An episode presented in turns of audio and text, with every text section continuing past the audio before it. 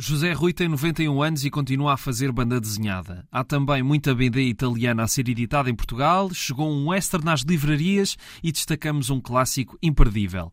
Sejam bem-vindos ao Pranchas e Balões.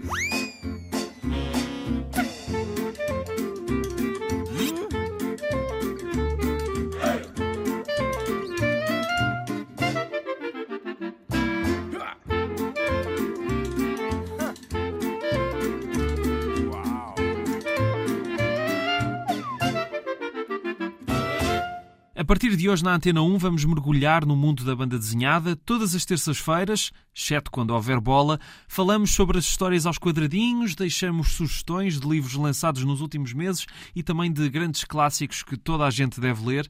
E ainda temos entrevistas com artistas portugueses de várias gerações que se têm dedicado a esta forma de arte. Sim, porque a banda desenhada não são simples bonecos e não é só para crianças. E já agora, sabe o que é fumetti? Sim, fumetti. Não tem nada a ver com enchidos e já vamos descobrir daqui a pouco, porque agora vamos conhecer o nosso primeiro convidado. José Rui é um dos maiores nomes da BD nacional e não para. Aos 91 anos acabou de fazer dois livros de banda desenhada para a Polvo e está a desenvolver um novo projeto. Se há um segredo para a longevidade, deve passar pelo facto do nosso convidado fazer uma caminhada todos os dias e manter uma alimentação saudável. Mas enfim, fomos à sua casa falar sobre os tempos em que trabalhou em revistas muito antigas como o Mosquito e o Cavaleiro Andante e também falámos destes livros novos que vão sair. Ora, no ano de 1949, 50, eu estava a trabalhar para a revista Papagaio e lembrei-me de desenhar as lendas japonesas escritas pelo Venceslau de Moraes. Eu sempre tive um grande apreço pela cultura oriental. Através das leituras, as minhas primeiras leituras do Salgari, do Júlio Verne, Entretanto, o suplemento acabou e eu guardei uh, o projeto e fui fazer outras coisas, para o Mosquito, para o Cavaleiro Andante. No ano 2000, o Jorge Bengalhães, que estava a trabalhar na revista Seleções BD e que apreciava muito essas lendas, entusiasmou-me a retomar o tema, desenhando novas lendas e eu entusiasmei-me também e fiz uh, as lendas. A revista publicou duas e depois acabou também. E eu, que tinha feito mais umas de de apoio para criar um certo ritmo, fiquei com elas todas guardadas. Agora, há pouco tempo, numa entrevista que o brasileiro eh, Francisco Ucha, do Quadrinhos, eh, me fez. Havia três investigadores de lá, era ele, o, o, o Tony e a Gisele França. E de cá era o Paulo Monteiro e o Rui Brito. Iam fazendo perguntas, aquilo demorou três horas. E no fim a Gisele fez aquela pergunta: e o que é que gostava de publicar que ainda não, não fez? E eu disse: olha, eram as lendas japonesas, porque era uma coisa que sempre me acompanhou transversalmente. O Rui Brito, no dia seguinte, faz-me um telefonema e diz: eu publico-lhe as, as, lendas, porque não preciso de subsídios, eu, eu publico isso. Então, a partir daí, eu uh, aproveitei uma ou duas que ainda não tinham sido publicadas do tempo de, do ano 2000, mas naturalmente já quis atualizar, porque havia já uma diferença de, de acabamento, não é? E do próprio desenho, se calhar, provavelmente. Sim, principalmente, principalmente o desenho. E então fiz eh, novas lendas. E estão neste momento para serem publicadas, são 11 lendas, num álbum que tem 64 páginas e que conto que seja publicado a partir de abril deste ano o Rui Brito disse: O que é que você tem mais que se possa publicar? Eu só tenho os Templários. Ah, isso é interessante, vai ser interessante. E eu tinha abordado este tema, precisamente há, há 10 anos, tirando partido do mistério para onde foram os tesouros do, dos Templários. E que tipo de tesouros seriam? Seriam realmente em ouro ou seriam no conhecimento? Tirando partido daquela ligação com Portugal, do rei Dom Dinis, que habilmente transformou Uh, os Templários na Ordem de Cristo. Depois daquela patifaria do, do rei uh, Filipe IV de França, que para roubar os, os bens dos templários, fez uma difamação e um julgamento e mandou queimar os templários e perseguiu-os e queria que todos os outros países acompanhassem. A Espanha e Portugal não foram nisso, pelo contrário, tiraram partido da, da presença de, desses templários. De maneira que faço aí uma parte de ficção mas na base daquilo que nós conhecemos e deu-me uma história. Está já pronta da minha parte, com 44 páginas, a cores, a ser publicada também este ano. Depois ainda tem um projeto de grande dimensão, que deve ser, se calhar, das coisas mais ambiciosas que fez, não é? Tive conhecimento da existência de um navegador português no século XVII que estava ao serviço da Marinha Mercante holandesa. Fazia a rota de, das Índias e vinha pela rota do Cabo. Num ano em que os piratas estavam mais acérrimos a à espera das naus que vinham de cima, sem escolta, já se sabe que, que, que era fatal. Ele, tendo conhecimento disso, resolve fazer uma viagem de alternativa pelo Ártico e apanhar a Europa do outro lado, pelo norte. Sabe-se exatamente a data em que ele saiu de, do Japão, de Tanegashima, 14 de março de 1660.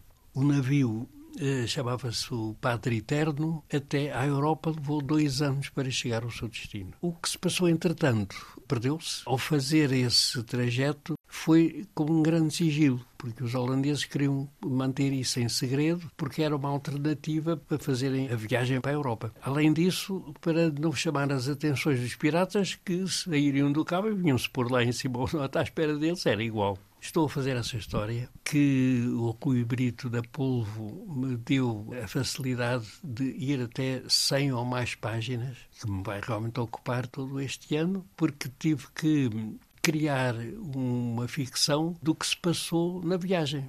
Dessa parte que não, não subsistiram documentos que digam o que é que se passou. Exatamente. O argumento uh, já está uh, concluído. Como viu, agora tenho dois livros prontos para serem editados que ainda não foram. Portanto, e já estou a trabalhar num terceiro. Daqui a pouco, José Rui vai contar-nos como é que uma história sua, que era uma sátira do Estado Novo, passou pelo crivo da censura. Mas para já, vamos então descobrir o que são os fumetti. Fumetti é só o nome que se dá à banda desenhada em Itália.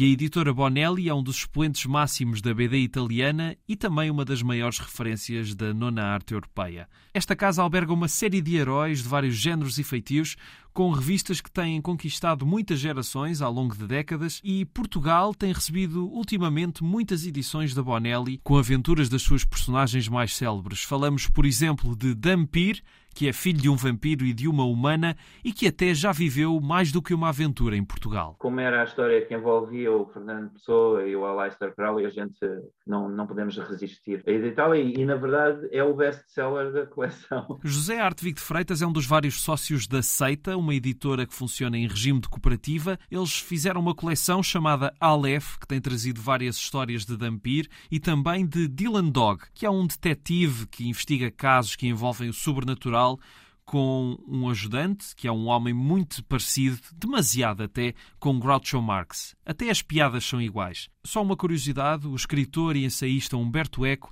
era fã incondicional do detetive do pesadelo. A aquisição mais recente é o comissário Ricciardi, que também se envolve em mistérios no limiar da realidade. Nós temos andado a ir para a frente, tentando alternar histórias completas, fechadas, etc., de aquelas que os sócios gostam. Pronto, vamos ser, essa é, é a lógica que preside à escolha, com histórias que vão permitindo ao leitor português conhecer a personagem e a sua história. Durante anos, estas histórias chegavam ao mercado português graças a importações de revistas brasileiras e só há pouco poucos anos é que começou uma publicação regular em português de Portugal, primeiro pela editora Polvo, de Rui Brito, que tem lançado vários livros da personagem mais popular da Bonelli, o cowboy Tex Wheeler. Tudo começou com Patagónia, que já vem na segunda edição. Tendo em conta que os leitores de Tex em Portugal, tal como de uma maneira geral no mundo inteiro, são leitores que se dedicam muito ao personagem. Um leitor de banda desenhada em Portugal, se calhar, não é propriamente um leitor de tex, tal como um leitor de tex, se calhar, não é propriamente um leitor de outro tipo de banda desenhada. E nós, com a nossa coleção, procuramos chegar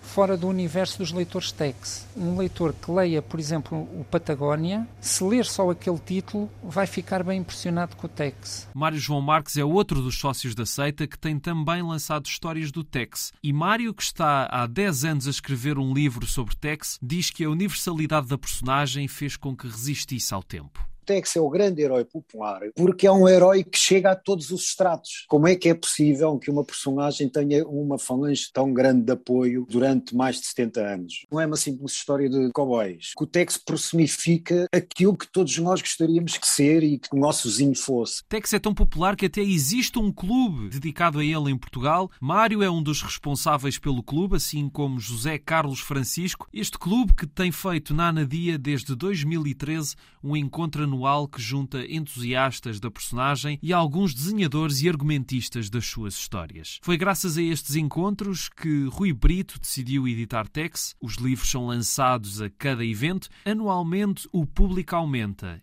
e os fãs vêm de todas as partes do mundo. A nossa ideia era fazer um evento anual uh, em cada ano numa região do país. Começamos por Anadia, por ser a minha cidade. Logo no primeiro evento foi um sucesso enorme, veio gente de todo o país. A própria Câmara Municipal, vendo a adesão e a repercussão que o evento teve, pediu-nos para o evento ser anualmente em Anadia. Inclusive, a Câmara Municipal de Anadia se auto-intitulou como capital portuguesa do Tex. Depois de terem interrompido os eventos por dois anos por causa da pandemia da Covid-19, o próximo encontro está marcado para 30 de abril e 1 de maio. Vamos ter a presença de dois autores de, do Tex, a Laura Zuccheri, que é a primeira mulher a desenhar oficialmente o Tex, e o Roberto Dizo, é um dos autores mais consagrados de Itália, que só nos últimos anos é que passou a desenhar Tex. Ele tem 89 anos no presente, tem uma vitalidade incrível e uma vontade enorme e faz questão de vir à Nadia, mesmo com os 89 anos. As pessoas vêm aos nossos eventos a primeira vez e sentem um ambiente tão especial que quem vem a primeira vez vem sempre. Apesar de todo este interesse à volta do Tex, os editores conseguem perceber que as personagens da Bonelli só agradam a leitores mais velhos. Não vou cometer nenhuma heresia em dizer que o Tex hoje, com certeza, que não vende tanto como já, como já vendeu antes, em que chegou a vender quase um milhão. As pessoas que leem o Tex são de uma geração que não é a geração mais nova. Os leitores envelhecem, não é? E eu acho que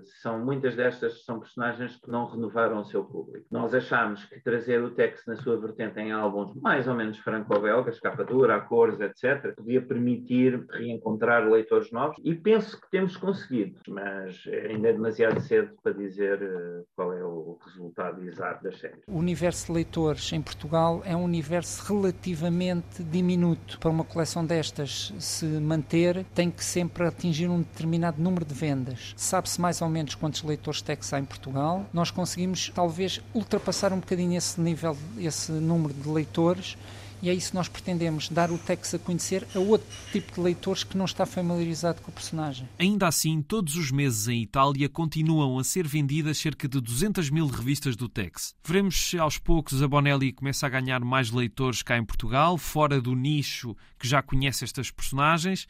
E entretanto, vão haver novas edições, duas do Tex, uma da Polvo e outra da Seita, serão lançadas no próximo encontro na Anadia e haverá mais histórias de outras personagens daqui a uns meses a saírem nas livrarias. Se gosta de westerns, temos outra sugestão para si, mas para já voltamos a José Rui, que agora nos vai falar de outros tempos em que existiam muitas revistas de BD em Portugal. Há bocado, quando falou da origem das histórias das lendas que foram no Papagaio, tenho uma grande curiosidade de como era trabalhar nessas revistas, no Papagaio, no Cavaleiro Andante e do Mosquito, que eu creio que até chegou a dirigir a segunda série. Como é que era a sua rotina nesses tempos? No trabalho, por exemplo, para o Cavaleiro Andante, mesmo para o Mosquito, eu trabalhava aqui no estúdio, nós entregávamos os originais lá. No Papagaio é a mesma coisa. A redação era na estação do Rádio Renascença, na Rua Capelo. Íamos para lá, assim, ao fim da tarde, à noite, íamos lá ao estúdio e às vezes pedíamos para pôr o bolero de Ravel e assim, que nós gostávamos muito.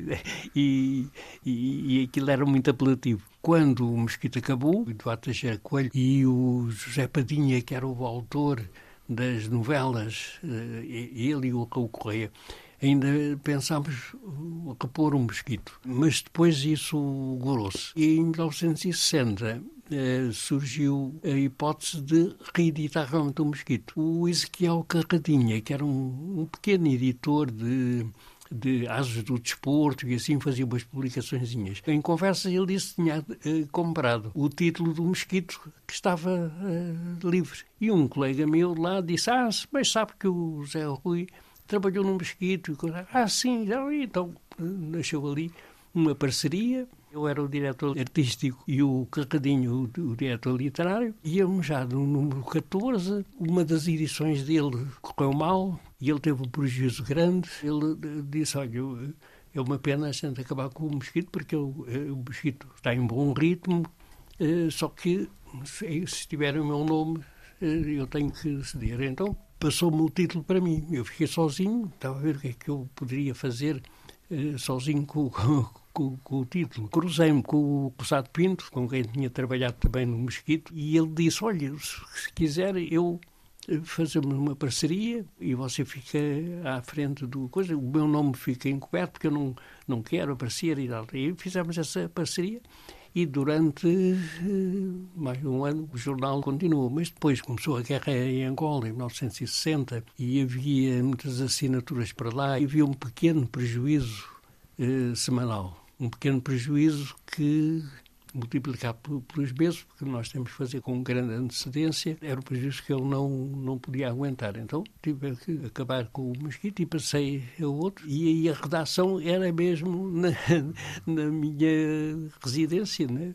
Do, no estúdio. Para o José Rui, este conceito do trabalho em casa, para si já é habitual há muito tempo, não é? Para si não fez diferença nenhuma. Não, não, eu, eu de resto sou muito caseiro e, e aqui, estando, para mim não é uma prisão, é um, é, um, é um prazer. A minha mulher também colabora muito nesse sentido e aqui estamos aninhados e eu vou produzindo. A sua mulher avalia as suas histórias? Sim, sim, está atenta e... Passa sempre pelo crivo dela. Exatamente. Não só as histórias, mas uh, aquilo que eu vivo para fazer as histórias.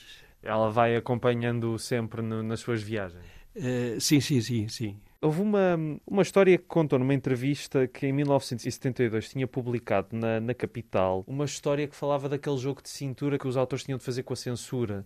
Pode-me falar um bocadinho mais sobre essa história, porque eu fiquei curioso. Estava a trabalhar na Beta e na Ibias. Eles eram eram associados a fazer uma revista que eu tinha sugerido, uma revista feminina, e, e estávamos aí a trabalhar. Surgiu o Tintim, entretanto, editado pela Bertrand e Ibis, que tinha umas páginas eh, portuguesas. O, o, jornal era feito com material que vinha da Pilote, do Spirou e do Tintim, e tinha uma parte portuguesa. Eles deram ao Vitor Peon para preencher essas páginas ele começou a fazer as palhas e houve umas que ele fez nas campanhas da África. Os belgas, quando viram aquilo, eles já tinham perdido o Congo, eh, estávamos nas independências, eh, reagiram. Não, mas eh, por aqui a, a, parte imperialista e não sei o que, não? aqui a, a direção assustou-se e em vez de, de, modificar os temas para a parte portuguesa, acabaram com, com, com a parte portuguesa. Então, é mais simples, não é? E então o jornal ficou só com material eh, franco-belga. Nós, à hora do almoço, comentávamos estas coisas todas e tal, e, e, e depois eu, eu, disse, para evitar estas coisas e da parte de censura, é como o, Goscini fez com o Odenso, eh, que é o, o Asterix, não é que eles glosavam figuras eh, políticas que, que, que eles apresentavam em caricatura e, para além daquelas aventuras, o público lá uh, acompanhava essa, essas sátiras. E depois começámos a pensar íamos formando uma história que seriam os lusitanços. E depois uh, o Madeira Rodrigues ia fazendo apontamentos e eu ia fazendo as figuras. Criámos a figura do lusitanço mesmo, havia o luzido, para não ser lusito, uh, o avião Luzibanco. Em vez de ser no Asterix que acabam todos em X, aqui começavam todos por Luzi os nomes. E, e, exatamente, exatamente. E era a, a mesma técnica de uh, pôr numa época transata uh, os problemas atuais sociopolíticos. Mas aquilo não era publicar, porque a censura cortava logo. Íamos fazendo aquilo para brincar, todos, todos os dias acrescentávamos coisas e aquilo estava sãs gargalhadas durante a hora do almoço. Eu depois saí da IBIS, uma da Rodrigues também saiu, cada um foi para o seu lado. Passado uns dois anos, dois ou três anos, eu vou mexendo numa pasta e encontro aquilo. Assim, ah, olha, isto era engraçado. E li e vi que uh, aquilo ainda estava atual, porque naquela altura era uma paz podre, não é? Não havia alterações. Falei para o Mandeira Rodrigues e ele não se lembrava nada disso. Fui-lhe mostrar o papel, ele conheceu a letra dele, não, isto é escrito por mim, mas eu não lembrava nada. E achou, isto era piada nós fazermos isto. Mas como é que nós vamos publicar isto? E então maquinou-se uma saída com a colaboração do Irídio Matos, que representava cá os direitos das histórias inglesas e que era nosso amigo. Portanto, ele sugeriu: vocês fazem a história, publico-a em Inglaterra e depois vem para cá. Não publicando na Inglaterra, é como se fosse uma Madeira Rodrigues, que tinha, tinha estado na Inglaterra há uns anos, dominava muito bem o, o inglês e escrevia a história em inglês. Portanto, vinha com um pseudónimo e era uma história inglesa. Portanto, já não tinha a conotação de Portugal e, portanto, a censura poderia não, não, não interessar. Já vamos saber como é que acabou esta história dos lusitâncios em pleno Estado Novo, mas para já fica a conhecer uma outra personagem. Vemos um forasteiro. Ele chega a uma espécie de estalagem numa pequena cidade onde é recebido com uma certa hostilidade. Isto podia ser o início de muitos westerns, tanto na banda desenhada como no cinema. É o ponto de partida para ficarmos a conhecer personagens invulgares que têm uma missão ou que estão a planear uma vingança. Lonesome, a nova série de BD que a Gradiva inaugurou recentemente. Esta primeira história de Lonesome chama-se A Pista do Pregador e é mais uma aposta segura da editora que no ano passado lançou outro magnífico exemplo do género, o Último Homem. Estamos no Kansas, Estados Unidos da América, daí a poucos meses eclodiria a guerra civil que oporia o norte ao sul, e naquela cidade, neste tempo, já se sente a tensão que vai marcar esse conflito, com as divergências entre os esclavagistas e os abolicionistas, e surge um misterioso protagonista que nós não sabemos quem é, e muitas pessoas daquela cidade sentem receio pelo que ele possa estar a pensar fazer. Depois vamos ficar a conhecê-lo melhor, bem como ao dom sobrenatural que ele tem e à sua missão. Ele quer encontrar Markham, que é um pregador que utiliza os seus dotes de orador para provocar a discórdia com o objetivo muito preciso de aumentar as tensões que levariam à guerra. Quem já viu ou leu uns quantos westerns na vida poderá achar esta história familiar, até na forma como se desenvolve, tem até um estupendo tiroteio pelo meio, mas o autor pega num ponto de partida que poderia ser vulgaríssimo e utiliza uma abordagem exemplar numa narrativa dura, bem delineada e desenhada. Talvez o número de páginas seja limitado e a história ganhava com mais algum espaço para se desenvolver, mas não é algo que perturbe o funcionamento da obra. É só o que nos fica a apetecer depois de a lermos. Ficamos a aguardar os próximos capítulos desta saga de Lonesome. Até lá, o primeiro volume já está disponível. Sabia que há um livro de banda desenhada que venceu um prémio Pulitzer? Já lhe digo qual é, porque ainda falta saber como é que acabaram as aventuras de José Rui nos tempos da censura. À medida que nós íamos fazendo a história, o Madeira Rodrigues encontrava-se com Teixeira Abreu e que nessa altura estava como paginador da capital. E ele encontrava-se e ia-lhe contando episódios. O Teixeira ia contando ao Rodolfo Iriarte, que era o chefe da redação, praticamente era ele que dirigia a capital que iam delirando com, com, com aquelas sátiras. E, a dada altura, o Iriarte disse: Eu publico isso. É pá, mas publico isso é logo, é logo cortado pela censura e tal. Não, a gente vai fazer aqui umas modificações. A história não se chamará Lusitâncios, mas terá outro nome. Então Madeira Cruz criou aquela história de quatro lusitanos e uma porca. A porca era a porca da Mursa. A história era à base de anacronismos. Portanto, e, e, e, e nós íamos desenvolvendo tudo aquilo eh, com, com um texto muito bem elaborado, eh, que a censura não implicasse. O facto é que aquele Lúcio Banco era um, um Pinamanique, um Salazar, um Caetano, e fomos buscar pedaços dos discursos deles, transformando, por exemplo, quando ele falava do ultramar, Uh, ali eles falavam do ultra-rio. Para aqueles lusitanos, o mar era um rio maior que os outros, portanto, teria uma outra margem que eles não viam. Portanto, havia uma série de trocadilhos. O facto é que o Iriarte começou a publicar a história em 1972, portanto, em plena censura, uh, na capital, não no suplemento Quadradinhos, que era de, de histórias uh, em banda desenhada, mas no Cena 7 que era o suplemento do que acontecia na semana. Portanto, era a única banda desenhada naquele, naquele, naquele setor. E nós pensamos, isto vai ter uma observação maior, portanto, isto é realmente muito, muito perigoso. Começámos a publicar e aquilo foi passando semana a semana e não acontecia nada. Porque os sensores que viam aquela parte, portanto, isto é, são bonecos, isto é para miúdos, e nunca era o mesmo que viu da semana anterior. Não apanhavam o seguimento da história e nunca descobriram o que nós lá metíamos, que no final o Luzia Banco, que fazia os grandes discursos que os outros não entendiam, mas diziam, não, isto é, a gente não entende, mas é para nosso bem. E eram os discursos, principalmente deles, que eles nunca chegaram a descobrir. Passados uns anos já depois da Revolução, o Jorge Magalhães resolve publicar essa história na Futura. Ele estava à frente da Futura e publicou e, e, faz um, uma análise como é que a censura nunca descobriu aquilo que, que, estava lá. Se calhar um dia essa história vai ser eh, reeditada. Possivelmente ela realmente está esgotada.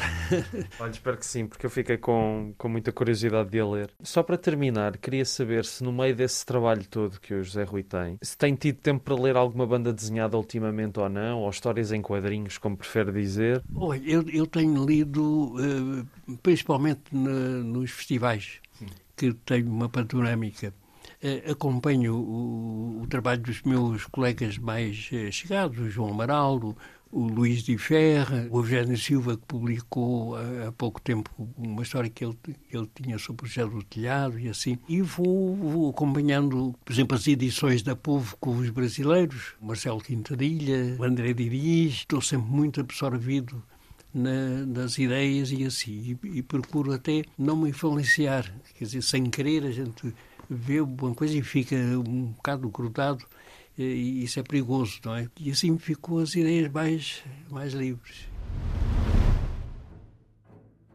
Terminamos com um clássico que voltou à atualidade devido a uma pequena polémica nos Estados Unidos da América. Falo de Mouse, a história de um sobrevivente de Art Spiegelman, que foi considerado inapropriado para os alunos do oitavo ano de uma escola do condado de McMinn, no Tennessee, devido ao uso de palavrões e de algumas cenas com nudez. Não se pode dizer que Mouse seja propriamente para crianças, mas eu descobri este livro mais ou menos nessa idade e na altura o impacto foi considerável. E confesso que lidar com este tipo de história só me fez bem. Mouse é a história de um pai que sobreviveu ao Holocausto. Para contar a sua trajetória, o autor, filho desse sobrevivente, utiliza animais em vez de figuras humanas. Os judeus são ratos, os nazis são gatos, os polacos não judeus são porcos e os americanos são cães. Parece um fé diver, mas Maus utiliza esta ideia para acentuar as diferenças entre os grupos. É daqueles casos em que a história, que é um testemunho emocionante, que por si só já é inesquecível, ganha uma nova força graças às imagens, aparentemente inocentes, das páginas desta BD. É claro que falar em animais dá a ideia de que esta história é para crianças, mas lá está, há nudez e palavrões, e apesar de tudo, até os mais novos, obviamente a partir dos 13, 14 anos, deviam ler esta obra que foi tão marcante e que é ainda hoje o único livro de BD que recebeu um prémio Pulitzer. Maus é uma daquelas obras-primas da banda desenhada que toda a gente deve ler. Em Portugal está editado pela Bertrand e é daqueles livros a que se volta em diferentes fases da vida. Ficamos por aqui. Estiveram a ouvir Pranchas e Balões na Antena 1. O programa fica disponível em podcast na RTP Play e nas plataformas de podcast. O genérico é de Tomás Anaori e eu sou o Rui Alves de Souza. Voltamos daqui a duas semanas, porque na próxima há jogo. Até lá!